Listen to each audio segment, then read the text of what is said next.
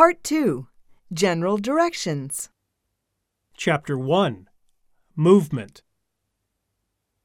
Changing seats. Sit down. Take your seats quickly. Go back to your seat. Stand up and move around. You are free to move around.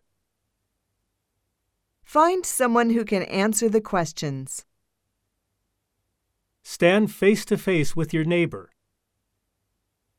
You may ask anyone anything you like. Okay, let's make groups. Get into groups of three as you like.